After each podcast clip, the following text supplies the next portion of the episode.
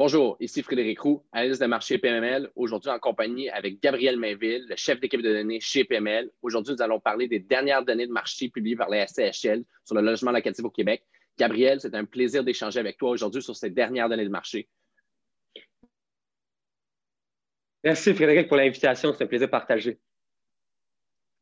Excellent. Alors, Gabriel, au niveau provincial, on constate que les taux de vacances pour l'ensemble de la province ont grimpé de 70 points de base pour se chiffrer à 2,5 Il y a une augmentation à Montréal de 1,2% En 2019, on était à 1,5 Aujourd'hui, on est à 2,7% Capitale nationale, en 2019, on était à 2,4 Aujourd'hui, on est à 2,7 donc, une légère augmentation pour la capitale nationale. Mais cependant, ce qu'on remarque aussi, c'est que dans certaines régions, il y a d'importantes diminutions, comme à Trois-Rivières, Gatineau et Sherbrooke. Et donc, on va y revenir plus tard. Pour ce qui est du Grand Montréal, l'inventaire du parc locatif se concentre majoritairement dans cette région. concrètement, ça représente 68% du logement du marché locatif. Alors, Gabriel, pourrais-tu élaborer sur les taux de vacances dans le Grand Montréal? Effectivement, comme tu l'as mentionné, le parc multi-locatif euh, à l'échelle de la province se concentre majoritairement dans le Grand Montréal. Donc, c'est important d'aller au-delà du 2,7% parce que le taux de, la SHL nous dit que le taux d'occupation pour Grand Montréal est de 2,7% mais la réalité, quand on se met à étudier les secteurs à l'intérieur du Grand Montréal, en est tout autrement. On a certains secteurs qui ont dont le taux d'occupation a complètement explosé. Euh, à titre indicatif, ça, c'est des secteurs de Ville-Marie, Est, Ouest, euh, le plateau Mont-Royal, Ville-Mont-Royal, Outremont, euh, Côte-des-Neiges. Ce sont tous des secteurs euh, au cours de la dernière année, le taux d'occupation a complètement explosé. On le sait, avec la pandémie, on a reçu moins d'immigration euh, à l'intérieur du Grand Montréal. Également, on a eu moins d'étudiants étrangers qui sont venus s'établir euh, dans les centres-villes et près des campus universitaires. On a également tout le phénomène de la location court terme qui a pris de l'ampleur au cours des dernières années, qui a été freiné par la pandémie. Donc, ce n'est pas surprenant que les taux d'occupation dans les quartiers centraux aient complètement explosé. À côté de ça, on a d'autres secteurs, OK, que le taux d'occupation a, bondi, mais pas aussi drastiquement que les secteurs que j'ai cités précédemment.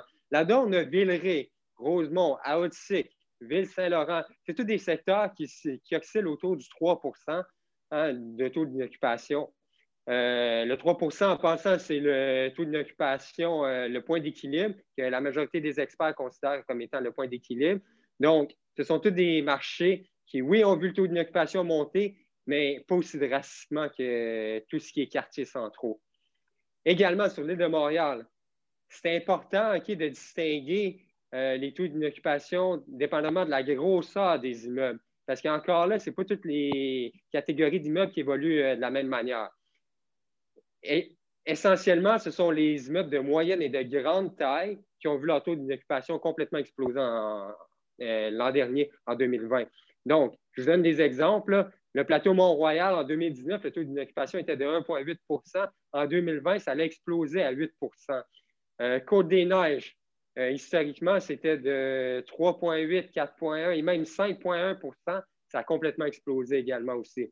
Au centre-ville, en 2009, on parlait de 2,3% En 2020, c'est de 11,2% C'est tout simplement phénoménal.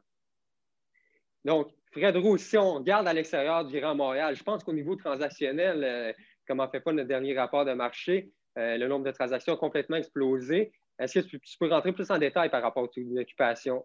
S'il vous plaît? Oui, certainement. Donc, euh, c'est certain qu'au niveau transactionnel, hein, les marchés à l'extérieur de Montréal, comme je l'ai mentionné plus tôt, surtout Trois-Rivières, Sherbrooke et Gatineau, le nombre, le volume transactionnel de ces marchés, c'est du jamais vu. C'est des niveaux records à la hausse. Et donc, pour Trois-Rivières, on parle en ce moment d'un taux d'occupation de 1,3% soit une baisse pour cent. Sherbrooke, 1,6% aussi une baisse pour cent. Et Gatineau, également, on est à 1,6% mais c'est une demande qui est très stable.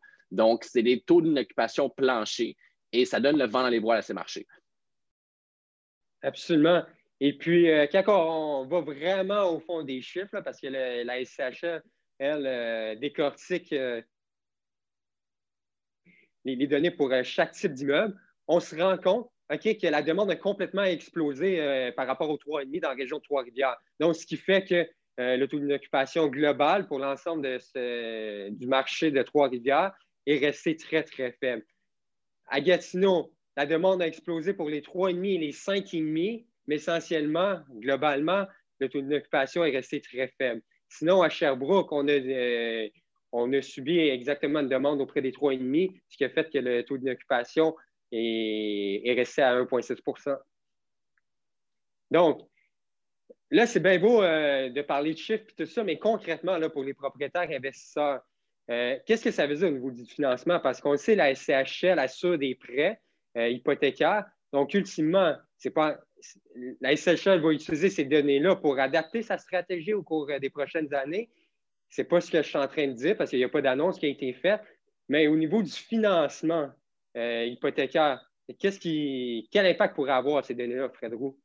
Ben, c'est certain, Gabriel, que les propriétaires qui ont une gestion active de leur parc locatif en ce moment vont être capables de tirer leur épingle du jeu au niveau du financement. C'est bien que les taux d'inoccupation aient légèrement augmenté d'un point de vue provincial lorsqu'on regarde le financement du même locatif, la SCHL normalise le poste de dépenses de vacances ou d'inoccupation en utilisant 3 à 5% des revenus bruts.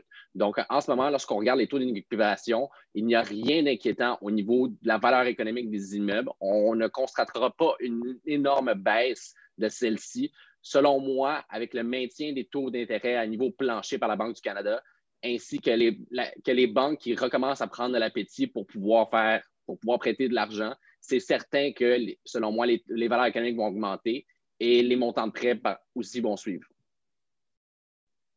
Absolument. Puis moi, je suis tout à fait d'accord avec ce que tu as dit.